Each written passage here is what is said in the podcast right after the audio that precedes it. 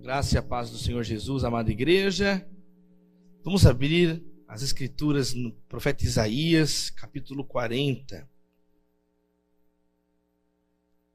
Profeta Isaías, capítulo 40.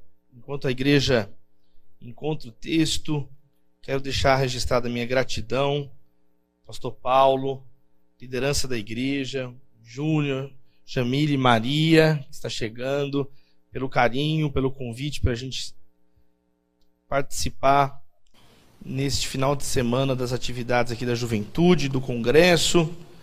E fica registrado então o nosso amor, nosso carinho pelos amados irmãos e irmãs da primeira igreja batista em Aracaju. Isaías 40, verso 27 ao verso 31 diz assim: Por que você reclama, ó Jacó? E por que se queixa, ó Israel? O Senhor não se interessa pela minha situação? O meu Deus não considera a minha causa? Será que você não sabe? Nunca ouviu falar? O Senhor é o Deus eterno, o Criador de toda a terra. Ele não se cansa nem fica exausto. Sua sabedoria é insondável. Ele fortalece o cansado e dá grande vigor ao que está sem forças. Até os jovens se cansam, ficam exaustos, e os moços tropeçam e caem. Mas aqueles que esperam no Senhor renovam as suas forças. Voam alto como águias, correm, não ficam exaustos, andam e não se cansam. Que a palavra ela frutifique em nosso coração, ele seja terra boa e a semente da palavra gere frutos em nome de Jesus. Amém. Esse texto começa com a pergunta da nação de Israel. Obrigado, irmã. Por que você está reclamando, Israel? E começa com um lamento do povo de Deus. O povo está falando assim: será que Deus não se interessa comigo? Será que Deus não se importa com isso que está acontecendo na minha vida? É a pergunta de muitos de nós em muitos momentos da vida. Eu ouvi muitas vezes essa pergunta agora, nesse período que nós passamos de anos de pandemia, muitas pessoas. Pastor, será que Deus não se importa com a gente?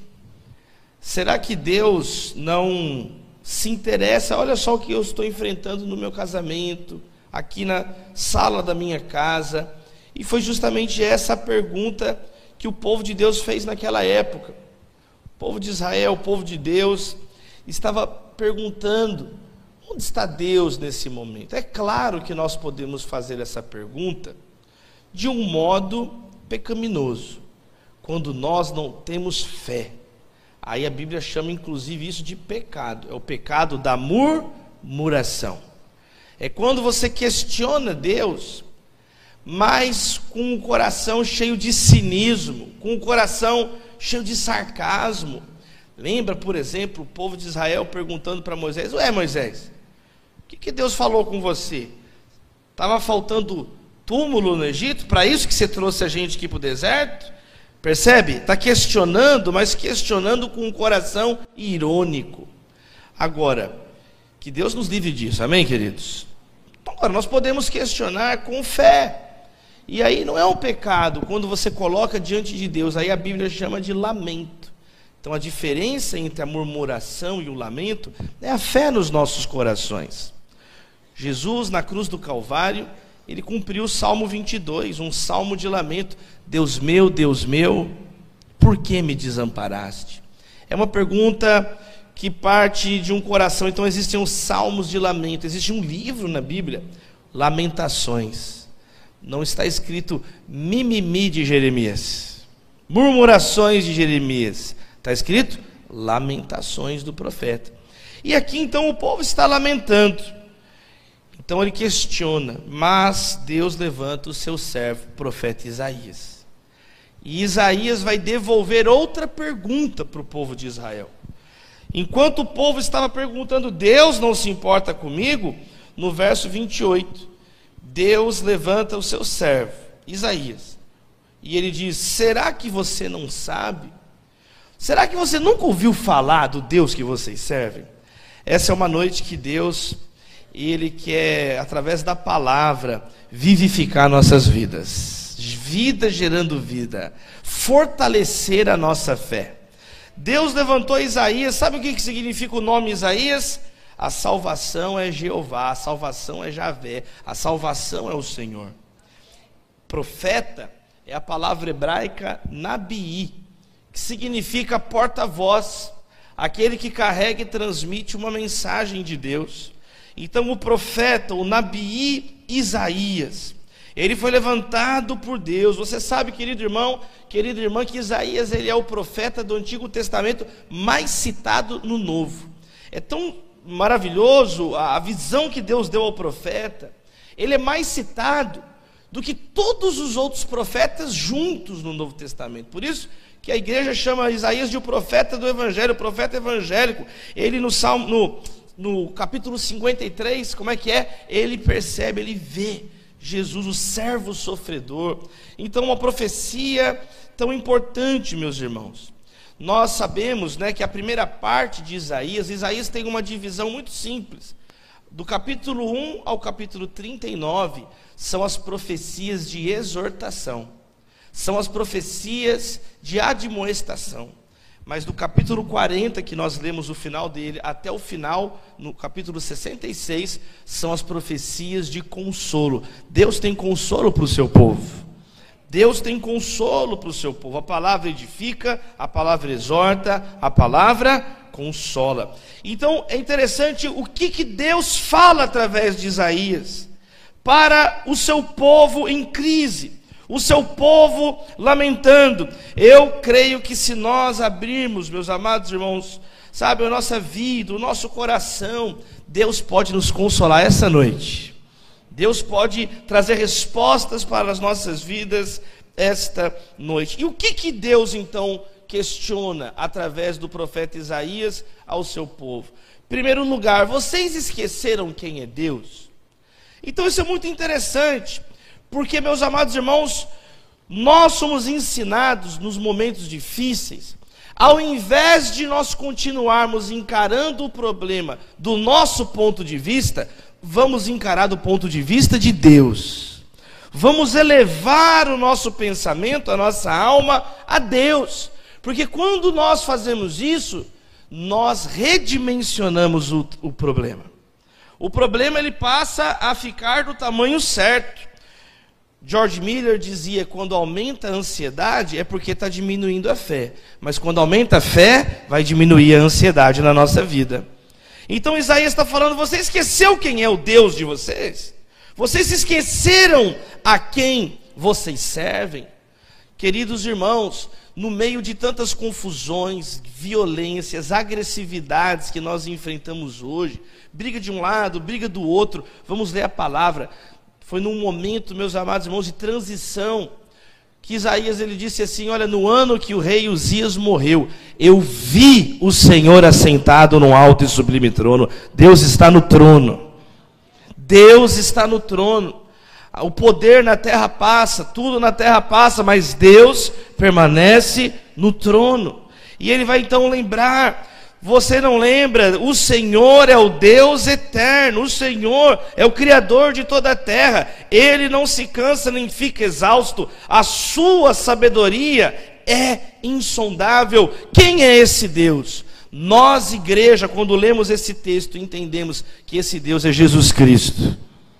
Ele é o Deus eterno, no princípio era o Verbo, o Verbo estava com Deus, ele era Deus desde o princípio. Como o próprio profeta diz no verso 3 do capítulo 40: Uma voz clama, no deserto preparem o caminho para o Senhor, façam no deserto um caminho reto para o nosso Deus. Nós cremos que esta profecia se cumpriu quando João Batista anunciou Jesus. Então nós cremos que esse capítulo aponta para Cristo, amém, irmãos? Esse capítulo aponta para o Senhor. O Senhor é esse Deus eterno. O Senhor é esse Deus que não se cansa. É Jesus Cristo. Como diz o verso 11 do capítulo 40, como um pastor, ele cuida do seu rebanho, com o braço ajunta os cordeiros e os carrega no colo. E o Senhor Jesus disse: Eu sou o bom pastor. Eu dou a vida pelas ovelhas. Então, quando nós lemos, a igreja lê esse texto, nós cremos que é Jesus Cristo, nosso Deus, Rei dos Reis, Senhor dos Senhores. Então, em primeiro lugar, o nosso Deus, o nosso Cristo, Ele é eterno. Os nossos problemas aqui na terra, eles têm começo, eles têm meio e eles têm fim. Mas o nosso Deus é eterno. As nossas dificuldades são passageiras. Então, Isaías, a palavra de Deus está colocando diante de nós essa realidade. Às vezes nós estamos ficando com uma ansiedade apocalíptica, um desespero no coração, uma pressão, um aperto, em nome de Jesus. Ouça a palavra de Deus, de eternidade a eternidade, tu és Deus. Ele é eterno. O tempo de Deus é um tempo diferente do nosso tempo. Ele é eterno, ele é poderoso. O texto diz que ele criou os céus e a terra. Nós acabamos de cantar esse hino maravilhoso. Criou os céus, criou a terra. Ele tem poder, o Deus que criou o sol, o Deus que criou as estrelas. É o Deus que tem poder para resolver problemas simples. Mas às vezes o problema vai crescendo, crescendo, e nós não cremos na prática em Deus, porque a ansiedade domina a nossa vida. Em nome de Jesus, a sua visão de Deus influencia o modo que você encara os seus problemas. Deus tem um poder sobrenatural para mim e para você. Por isso então que o verso 29 diz: Ele fortalece o cansado e dá grande vigor ao que está sem forças. Receba essa palavra, primeira igreja. Ele tem poder então para fortalecer. Esse Deus é maravilhoso. E ele tem poder então para fortalecer nós que estamos cansados. E essa é outra verdade. Se por um lado Deus é criador, sábio, poderoso, por outro lado, a palavra de Deus nos afirma então no verso 30 que até os jovens se cansam e ficam exaustos. Se por um lado nosso Deus é tremendo, por outro lado nós temos que nos lembrar que nós não estamos no controle de nada. Até o jovem, olha, a Bíblia, estamos na conferência da juventude, congresso dos jovens. A Bíblia fala que a glória de um homem idoso são as suas cãs. Ela é a coroa obtida por uma vida íntegra, por uma vida justa. Então a Bíblia elogia a pessoa madura, que foi experimentada e aprovada na vida. Louvado seja Deus pelos anciãos, amém? E o que, que a Bíblia elogia do jovem? A sua força, a beleza do jovem está na sua força. Foi o texto na abertura desse culto. Jovem escrevi porque sois fortes. Sabe qual que é a primeira vez que o jovem é mencionado em Atos? Atos 5, quando fala, ó, chegaram os jovens aí que vão carregar o corpo de Ananias e Safira. Então o jovem tem que carregar peso na igreja. Louvado seja Deus. O jovem, ele é elogiado porque ele é forte. O jovem, Lamentações vai dizer o que no capítulo 3? Olha, é bom para o homem carregar o peso enquanto ele é jovem. Porque o jovem, então, é, é o auge da força física do ser humano. Então, Eclesiastes, ele lembra, olha, lembra do teu Criador nos dias da sua mocidade, porque vão chegar os dias que você não sente o gosto das coisas, você não escuta direito, você não enxerga direito, você diz eu não tenho mais prazer, você vai perdendo a força. Então, lembra do Criador no dia da juventude. Por isso que Paulo vai falar: olha, Timóteo, seja santo, foge das paixões malignas da juventude. Então a Bíblia, por um lado, ela vai falar que o jovem tem força, mas aqui Isaías está fazendo uma advertência. Mas até o jovem fica cansado e o moço de exausto tropeça e cai. Se por um lado nós devemos lembrar do poder de Deus, por outro lado, diante dos desafios da vida, nós precisamos reconhecer a nossa limitação. Primeiro, a limitação mesmo de criaturas. Ele é criador, nós somos criaturas. Ele é o criador. Eu me lembro, pastor Paulo, da outra vez que eu estive aqui, acho que na primeira vez eu contei um exemplo, quando Agostinho de Hipona, Santo Agostinho, grande teólogo da igreja, perguntaram para Agostinho assim uma vez: Agostinho, o que, que Deus fazia antes de criar o mundo?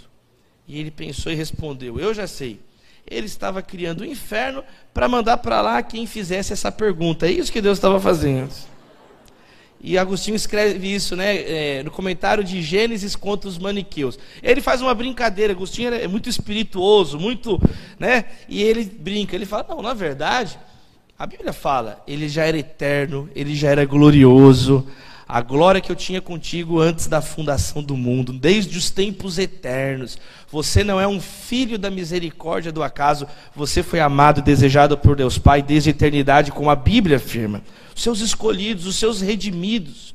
O cordeiro que foi morto antes da fundação do mundo. É algo que vai além do nosso entendimento. Louvado seja o nosso Deus.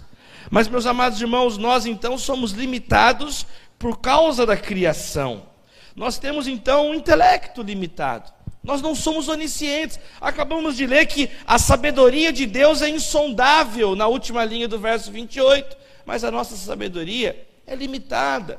Por isso que é importante nós nos aconselharmos na multidão de conselhos a sabedoria. Por isso que nós precisamos da revelação que é a palavra. Porque o nosso entendimento ele é limitado. Olha o apóstolo Pedro falando de Paulo. Gente, Paulo escreve coisas difíceis de entender. Nem Pedro entendia o que, que Paulo escrevia. Segunda carta. Então tem, nós temos dificuldades de entender. A minha filhinha Maria, que está com nove anos, ela Estava cheia de opinião esses dias. Falei, filhinha, deixa eu te mostrar aqui. Eu mostrei para ela uma foto do mundo.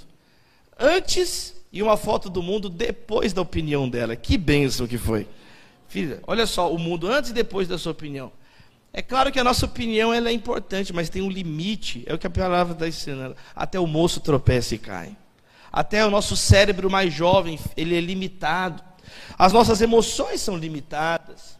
Né? Você tem é, uma capacidade de concentração durante o dia. Por isso que nós temos que descansar, amém, queridos? Nós somos limitados. O jovem fica exausto e cai. Não existe super-homem. Nós temos limitações. Mas o texto diz que nós somos limitados não apenas por causa da nossa criação, somos criatura, nós somos limitados porque nós também somos pecadores. O pecado nos limita. Então, no início desse capítulo, no verso 2, Isaías ele escreveu: Olha, Jerusalém, você vai, vai pagar pela sua iniquidade. Você vai receber da mão do Senhor em dobro por todos os seus pecados. Por isso que fala, os moços tropeçam e caem. Conversamos pela manhã sobre isso. A queda, o tropeço, o pecado. Então nós somos limitados. Nós estamos destituídos da glória de Deus. Mas essa é a maravilha desse texto.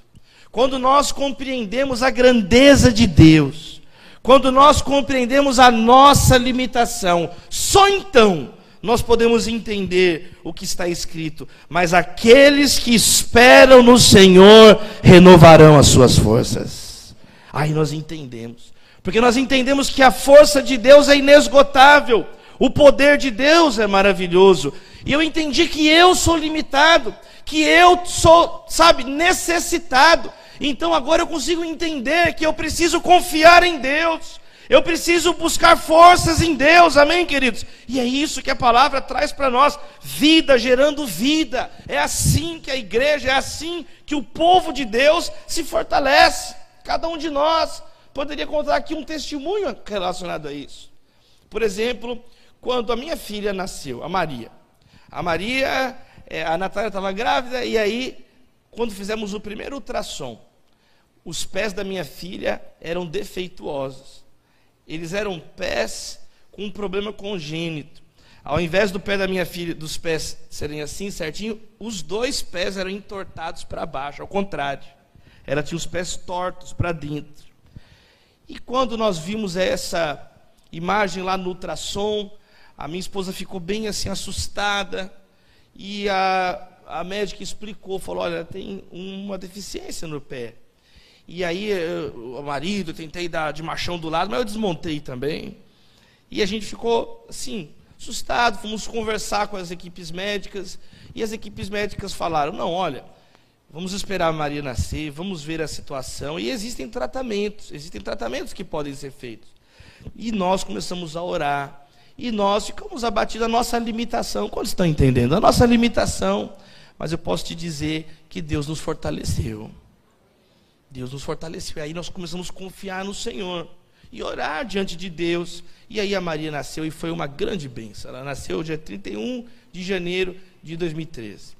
E a Maria então nasceu. Eu peguei, estava lá na hora do parto, peguei a Maria, coloquei ela depois na mesinha lá do lado onde ela ia ficar, a enfermeira limpando ela. E olhei os pezinhos da Maria, os pezinhos para dentro. Mas aí eu fiz uma oração, eu estava tão feliz. E eu consagrei a minha filha a Deus. E orei, Senhor, obrigado pela vida da Maria. Senhor, abençoe a Maria e, acima de tudo, abençoa, Senhor, se ela puder caminhar, se puder ser feito esse tratamento. Mas, Deus, o que importa é que ela não desvie dos teus caminhos, Senhor. Que ela não tropece, que ela não desvie, guarda a vida dela. E nós oramos, e orei com a Natália, sabe? E aí a gente levou, e aí tinha um tratamento. E o médico, gente, esse médico, ele era predestinado. Sabe qual é, é o nome do médico que cuidou dos pés dela? Marco Túlio Canela. Misericórdia. Esse homem nasceu para cuidar do pé dos outros, gente. E nós levamos no doutor Canela. Olha isso. É muito engraçado, né? Doutor Canela. E aí levamos no doutor Canela. É, é, tão engraçado esse médico que, que o, o, aquele cronista, humorista, o, o, José Simão escreveu sobre ele. Eu mandei para o e-mail: olha, tem um médico em Belo Horizonte que ele é predestinado. Marco Túlio Canela cuida dos pés e das canelas. E quer dizer, aí levei lá. E ele falou: não, nós vamos fazer o tratamento. Aí o tratamento tinha que colocar gesso no pé da Maria. Então, a cada semana, que está crescendo muito rápido o bebê, então ele, ela voltava com o pé de um jeito com gesso. Um dia ela voltava com o pé assim, outro dia assim, e ele ia modelando os ossos e o, remodelando o pé da minha filha. Só que ela chorava, eu chorava mais do que ela, eu fui proibido pelo hospital de ir. E aí era difícil, não foi fácil, e a Maria, então, foi crescendo, depois terminou o gesso. Aí ela tinha que dormir, até mais de um ano de idade, ela tinha que dormir com ferro nos pés. E ela colocava uma botinha com uma haste de ferro entre um pé e outro, para o pé ficar certo um com outra perna, ficar. E ela conseguia andar, caminhar, correr, e ela dormia com aquele peso nos pés. Por que eu estou contando essa história? Estou contando um testemunho de quando esse texto mudou a minha vida. Porque aí eu li esse texto, tinha dias que era muito difícil a esposa, as pessoas sem noção. É, pastor, já derrubou sua filha, já quebrou os pés dela. Sabia que eu já ouvi isso? As pessoas, mas eu busquei a presença de Deus e Deus forte. Olha, eu não tenho como explicar como que eu e a minha esposa crescemos nesse período. E nós confiamos em Deus e Deus falou tantas coisas sobre paternidade, sobre maternidade, sobre fé, sobre esperança, sabe? E nós nos tornamos pessoas melhores. Quem está entendendo? Amém, queridos? Hoje, pela misericórdia de Deus, a Maria corre perfeitamente. Anda de skate, ela luta de judô, ela derruba as pessoas, meus irmãos. Louvado seja Deus. Ela dá golpe, ela dá nocaute. E ela, ela já assistiu o culto, estou lembrando dela que ela veio comigo da outra vez, né, Júnior? Ela ficou sentadinha ali olhando, foi para a classinha. E a Maria, uma benção, mas todos nós poderíamos falar. Sabe, gente, eu estou lendo aqui um texto que fala que se você esperar no Senhor, você vai renovar suas forças. A questão é: será então que nós vamos confiar nessas promessas? A questão é que muitas vezes a palavra de Deus está lá, é, Deus é grande, é, eu sou pequeno, mas aí falta então essa confiança, falta esperar. Mas nós estamos esses dias estudando sobre vida gerando vida, sobre Jesus que tem poder para renovar as suas forças. E o texto então ele tem três promessas, ele tem três imagens maravilhosas a águia, o corredor e o peregrino. Esse texto, então, apre apresenta uma, uma promessa e três imagens dessa promessa. Para mim e para você. Primeiro, a imagem da águia. Porque ele vai dizer então: aqueles que confiam no Senhor renovarão suas forças e voarão alto como águias. É algo sobrenatural. É uma imagem sobrenatural. A águia aparece várias vezes no Antigo Testamento como um símbolo de força, como um símbolo de visão. Jó fala que a águia ela consegue enxergar longe. A Jó fala que a águia ela mergulha para pegar a sua presa, a força da águia. E aí vem a palavra de Deus e diz que aquele que então confiar no Senhor, ele vai ter essa liberdade, essa força de ir para um lugar inalcançável.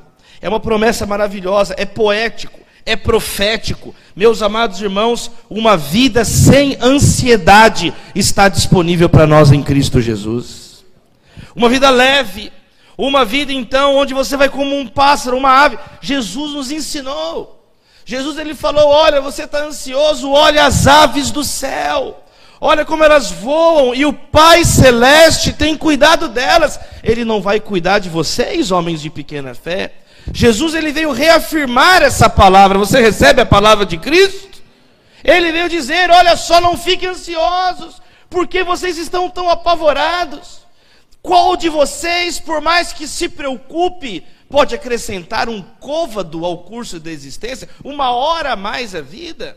Então a ansiedade, ela vai desgastando, ela vai destruindo, mas se você confiar em Deus, se a sua fé não estiver em programas de homens, programas culturais, científicos, políticos, não está no programa de Deus, o programa divino, aí você vai então ser liberto.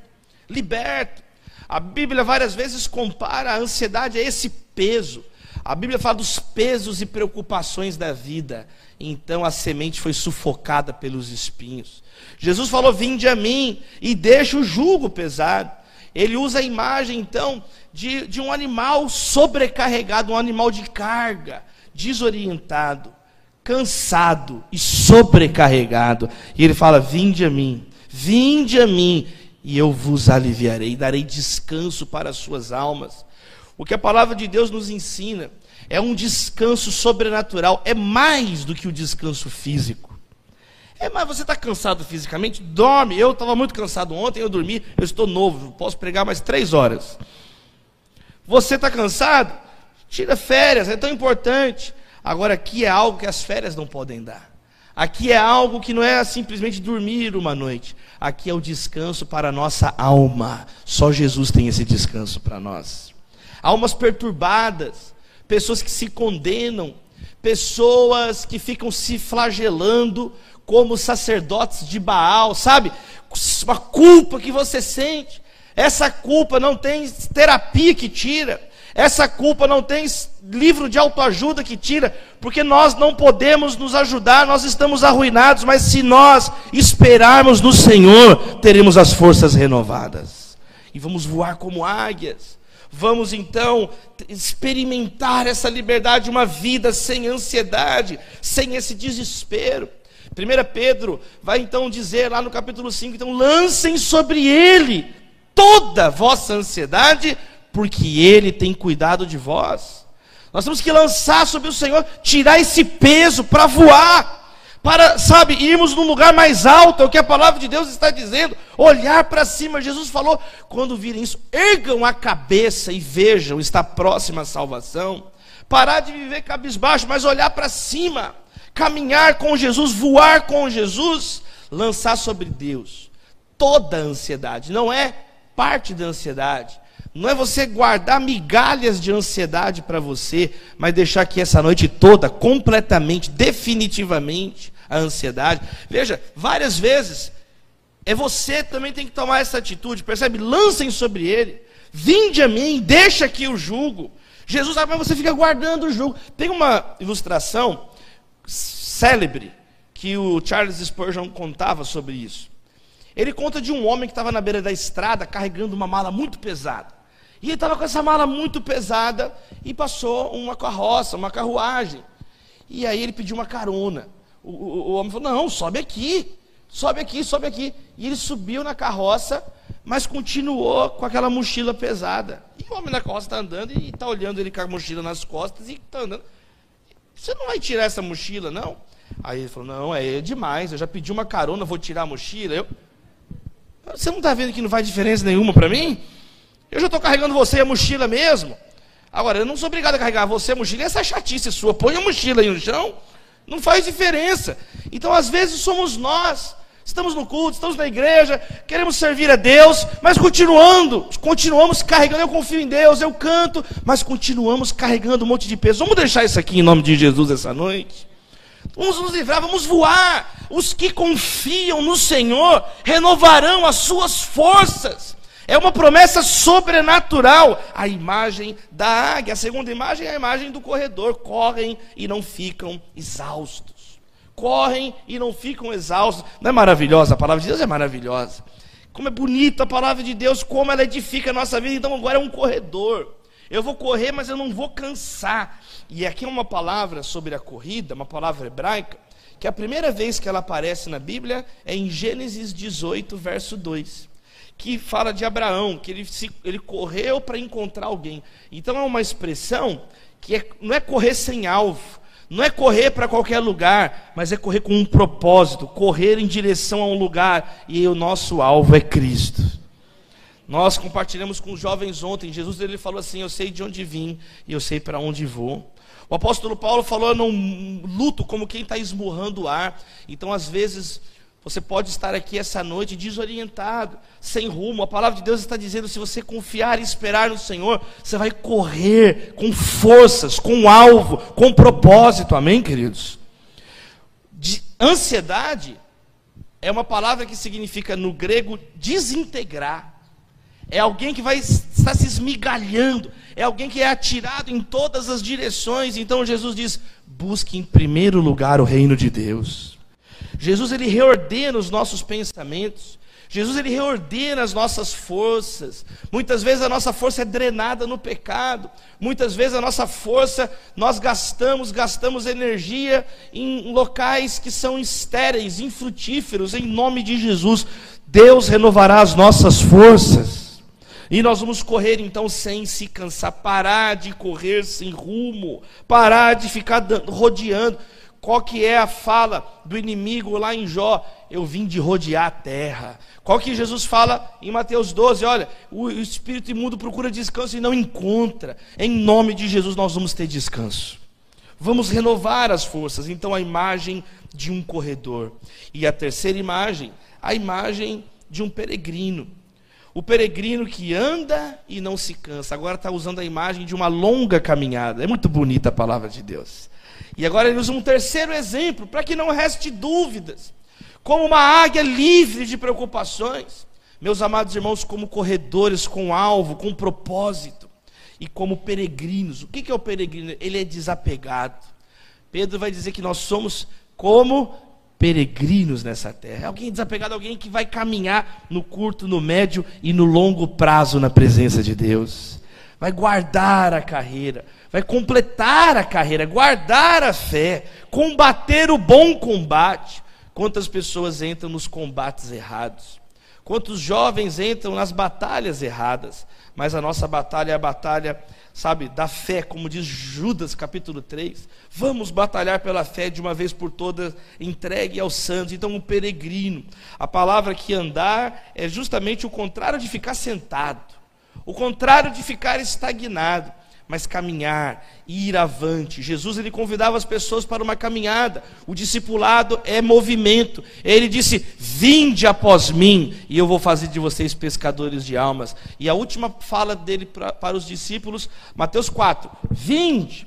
Mateus 28: "Agora vão por todo o mundo, e eu estarei convosco todos os dias até a consumação dos séculos". Ele prometeu a presença dele, o poder dele, o renovo dele, o pão nosso de cada dia nos dá hoje. As misericórdias do Senhor são renovadas a cada manhã. Por isso, todos os dias, meus amados irmãos, quem quiser me seguir, pegue sua cruz diariamente e siga-me. Como Paulo afirma, embora o meu exterior está se desgastando, o meu interior é renovado dia após dia, é algo espiritual, é algo sobrenatural, é algo que excede o nosso entendimento.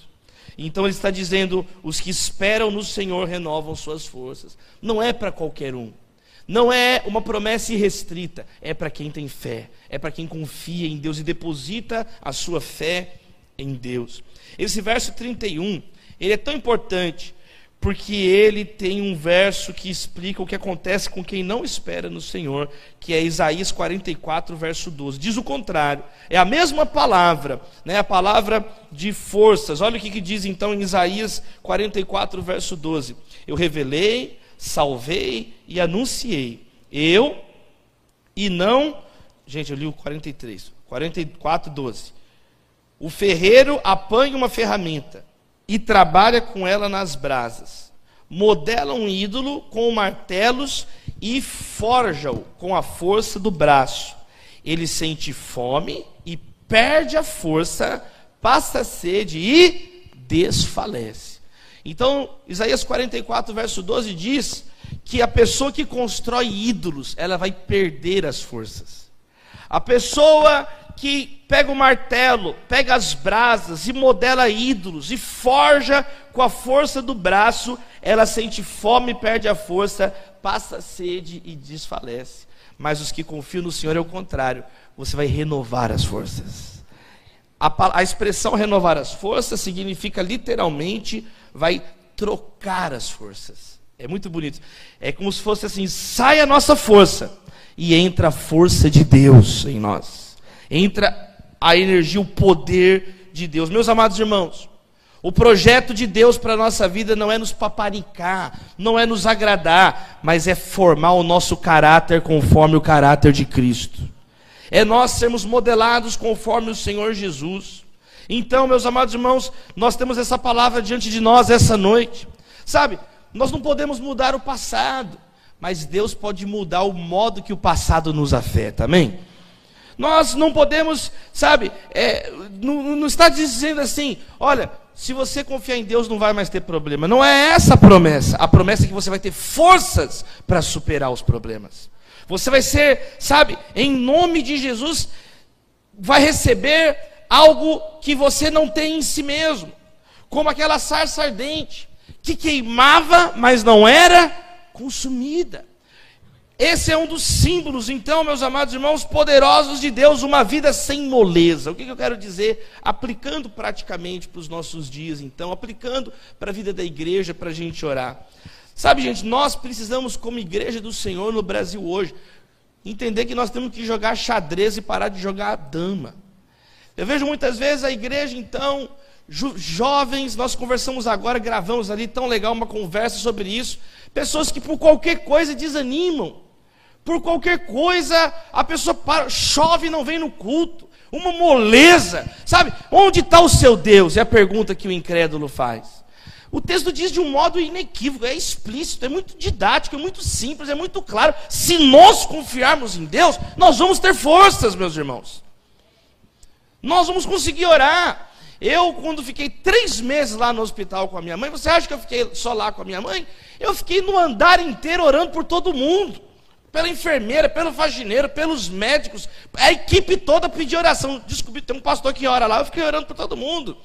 Por todo mundo, tendo o, risco de ser contaminado também com o Covid, no auge do Covid, e orando, e orando, e orando, e orando. Eu quero dizer que você pode ser uma fonte de bênçãos.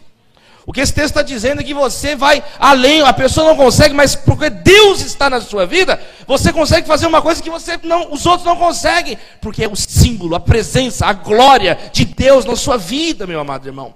Uma família abençoada na vizinhança, um casal entre os amigos, vocês chegam na conversa, muda o ambiente, perfuma o ambiente, é o tema da influência.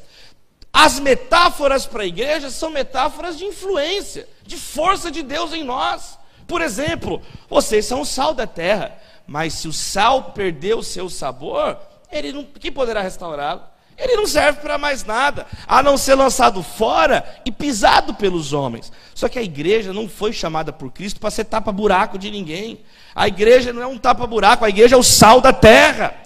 O sal tempera, o sal dá gosto, o sal dá sede. A pessoa tem que ficar perto de nós e sentir sede de Deus. Agora, o que Jesus está falando, como é que vai influenciar se não tem essa força, se não tem esse sabor, se nós não temos tempo de comunhão com Deus, se a nossa expectativa está no jornal e não na palavra, na boa notícia eterna. Então vocês são a luz do mundo. A luz dissipa as trevas. Nunca você vai ver luz e trevas junto, porque se chegou a luz é porque não tem mais trevas, e vocês são a luz do mundo. Vocês são a luz do mundo. Então, quando a igreja chega numa cidade, a cidade é impactada com a luz da palavra de Deus. A palavra é lâmpada para os pés, ela é luz para o caminho. Existe a história de um missionário chamado Peter Milne, que chegou para uma cidade pequenininha para pregar a palavra. E esse homem morreu lá, a cidade inteira entregou a vida para Jesus. E na lápide dele, é muito conhecida essa história, está escrito assim: quando ele chegou, não havia luz. Quando ele partiu, não havia trevas. Louvado seja Deus. Uma pessoa que transforma o ambiente, uma pessoa que muda o lugar que ela está. Nós temos o que? O aroma de Cristo, o perfume. O perfume transforma ou não transforma uma atmosfera? Ele muda. Ele muda. Ao invés de ficar aquele mau cheiro, ao invés de ficar aquele cheiro desagradável, não. Aí chega um cristão, chega você com as forças renovadas em Deus. Sabe o que acontece? O ambiente muda com a presença de Deus. Das coisas mais simples, as coisas mais sérias. Eu me lembro quando eu era estagiário no, no escritório de advocacia. Eu lembro do, desde o primeiro dia que eu entrei no escritório, lá em Belo Horizonte. Eu lembro que eu cheguei e era a doutora Janaína que fazia as entrevistas. E quando eu entrei na sala do, de, da entrevista, ela estava desesperada. Ela estava assim, já decepcionada com todo mundo. Então, assim. Aí eu sentei na frente dela. Ela não deu paz do Senhor, não falou nada. Ela falou assim: Você acredita que o último candidato que sentou aí, ele não sabia me responder o que, que é um protocolo? Gente, eu não tinha a menor ideia que, que era um protocolo. Eu, eu virei para ele e falei assim: Protocolo. Eu falei, doutora Janaína, eu também não sei o que é, mas eu vou aprender. Olha assim, eu gostei de você, você é burro igual os outros, mas é esforçado. Eu vou contratar você. Eu fui contratado, louvado seja Deus. Então, cristão, quando ele chega num lugar, tem algo a mais, é a presença de Cristo. Por isso que a gente é um cristão. Cristão significa o quê? Pequeno Cristo. O que é Cristo? Ungido. Significa que nós, cristão, é alguém ungido, a mesma unção de Cristo. Sabe? Então lá no escritório eu me lembro que o pessoal aí sabe que eu era crente, descobre que a gente é crente, ora no almoço, logo percebe que a gente é crente. E aí era muito interessante, porque eu era o menos importante do escritório, mas todo momento importante do escritório, aniversário, ganhou uma grande causa, o doutor Eduardo me chamava e falava, gente, o chefe do escritório, o Davi, o Davi é crente aqui, ele conversa com Deus, ele vai orar agradecendo a Deus. E aí eu orava. E até hoje, isso tem 2004 que eu era estagiário. Não sei nem quantos anos fazem. Eu sou de humana, gente. Faz a conta aí. 18 anos, é isso? Nem sei. É? Ai, louvado seja Deus. E até hoje as pessoas ligam, sabe por quê? Porque ficou uma marca, a presença de Jesus. E aí, como é que você está, então, tantos anos, tantos anos, e só reclama? O, eu lembro da missionária Tunica, missionária Tunica, Antônia Lenora, ela é uma bênção. Alguém conhece a irmã, a irmã Tunica?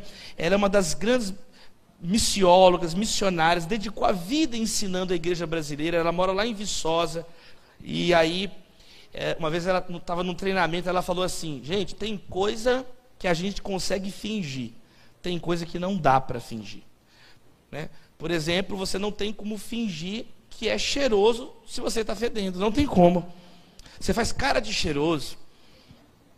Mas se você estiver fedendo, meu irmão, fedeu, não tem o que fazer. E ela falou isso, eu nunca esqueci. E ela falou assim, não tem como você fingir que tem o aroma de Cristo. Não tem como você dar uma de perfumado, mas se não tem a presença de Deus, é o que Isaías está falando.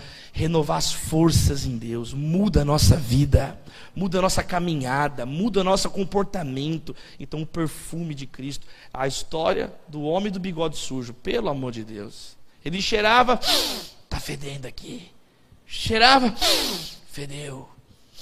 O mundo fede, é o bigode sujo, meu irmão. O problema está em você.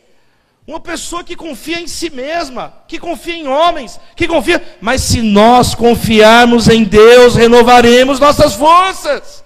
E aí começa a influenciar como sal, como a luz, como perfume, como fermento. Vocês são um fermento. O fermento, um pouco de fermento, ele altera a consistência da massa toda. Esse é o poder da igreja. Ela é pequenininha, mas ela chega naquele lugar, começa a transformar aquele lugar porque agora tem um outro parâmetro, agora tem uma outra esperança, agora tem um outro tipo de comportamento, tem uma nova vida agora que ama, que é misericordiosa, que é bem-aventurada, bem-aventurados os pobres em espírito, porque deles é o reino dos céus.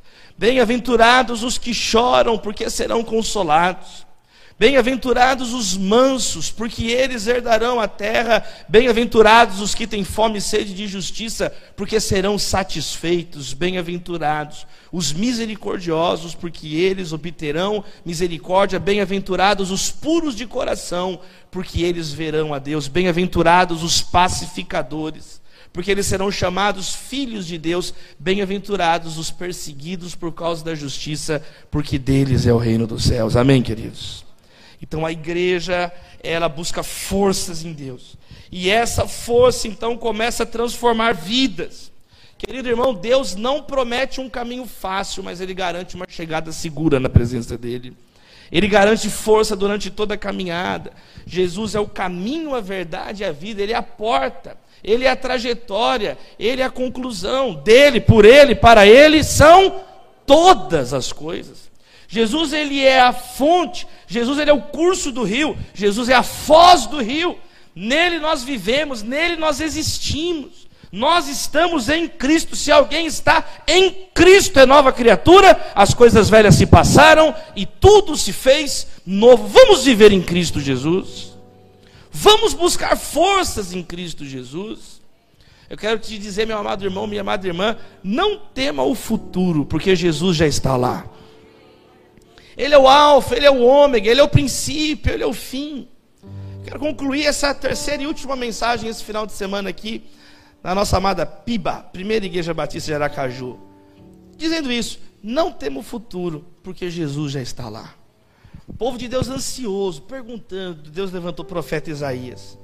Olha, você esqueceu do Deus que você serve.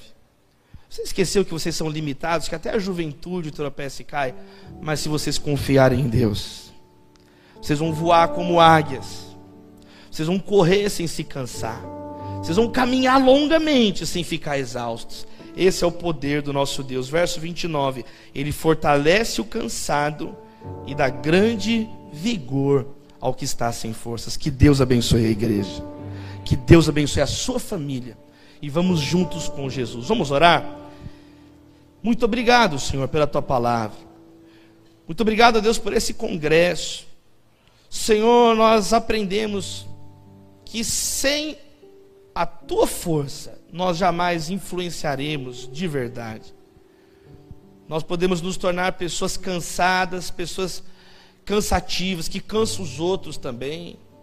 Mas Deus, eh, nós oramos essa noite por todos que estão, às vezes, exaustos exaustos de basear a vida em si mesmos e não ter resultado e um coração vazio. Muitas vezes a conta bancária é cheia, mas um coração perturbado, uma família sem paz.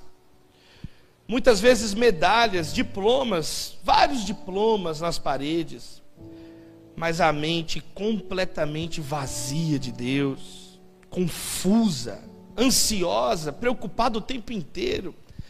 Deus, em nome de Jesus, tem misericórdia de nós.